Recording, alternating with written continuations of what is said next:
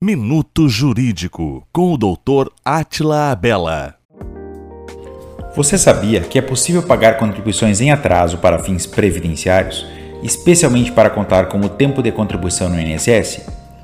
O segurado facultativo, que é quem não desenvolve atividades remuneradas, poderá pagar apenas os últimos seis meses, quando ainda tem qualidade de segurado, ou seja, vínculo com o INSS.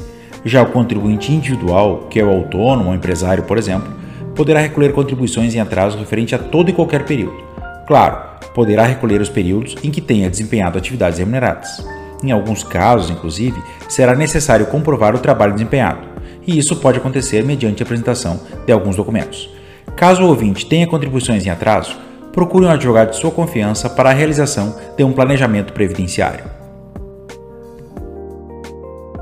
Minuto Jurídico com o Dr. Atila Abela.